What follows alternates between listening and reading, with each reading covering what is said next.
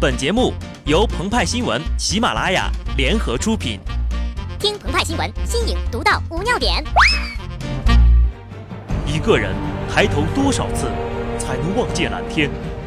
一个人走过多少路，才能被称为男子汉？一个人流过多少汗水和泪水，才能从罗三票变成罗三球？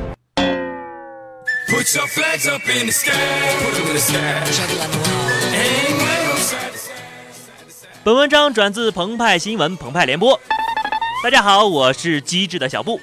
在2011年的欧洲最佳球员评选中，梅西以38票的绝对优势当选，心高气傲的 C 罗仅仅获得屈辱性的三票。经过四年的卧薪尝胆，北京时间1月13号凌晨，C 罗凭借37.66%的得票率，轻松地碾过了梅西和诺伊尔。蝉联国际足联金球奖，这是他第三次获此殊荣，仅比宿敌梅西少了一次。为了照顾熬夜看直播昏昏欲睡的球迷朋友们，C 罗在发表获奖感言的时候，突然双手紧握，对着话筒施展了武林中失传已久的狮吼功，不仅震醒了电视机前的球迷朋友哈，也把一旁的国际足联主席布拉特吓哆嗦了。自2008年获得金球奖之后呢，C 罗连续四年生活在梅西的阴影之下，无缘世界最佳，一度心灰意冷。有一天啊，C 罗就去问禅师：“大师，我是全世界最优秀的球员，个子比梅西高吧，身材比梅西棒吧？可是为啥梅西是公认的球王，而只有伪球迷认为我比梅西强呢？”禅师指着桌子上的气球，示意 C 罗拿起来。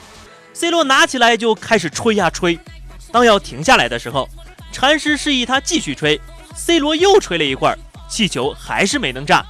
C 罗对禅师竖起了大拇指，说道：“大师，果然见解深厚。您的意思就是我像气球一样，潜能超乎想象，只要我能够用尽全力，就一定能够超越梅西，对吗？”禅师摇了摇头，指着气球说：“吹。”你就继续吹吧。从个人能力、团队合作到数据统计，C 罗和梅西都不分伯仲，唯有一点，C 罗占据了绝对的优势——发胶。发胶之于 C 罗，如同硅胶之于女人。C 罗每次出场比赛之前呢，都要精心的打扮一番，一头油光瓦亮的乌黑秀发已经成为了他的标志。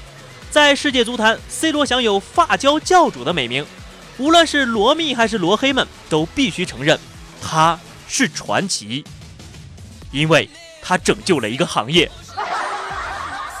发胶也成为专门对付后卫们的秘密武器。在 C 罗效力曼联的时候，以特里为首的英超后卫们曾多次公开抱怨，他们在贴身防守 C 罗的时候，总会被一股浓烈的香气熏得晕过去。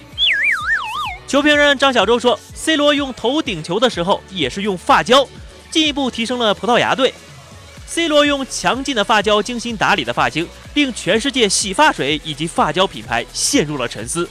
C 罗要再多进几个球啊，国际足联就该研究该发胶的奥秘了，并且像当初国际乒联禁止中国球手使用某种球拍胶一样，禁止 C 罗用发胶。最近七届的金球奖啊，轮番上演二人转，全部被 C 罗和梅西承包了。其中呢，C 罗三次获奖，梅西四度封王。C 罗与梅西是当代足坛的绝代双骄，周伯通的左右手，吴宇森的喋血双雄啊！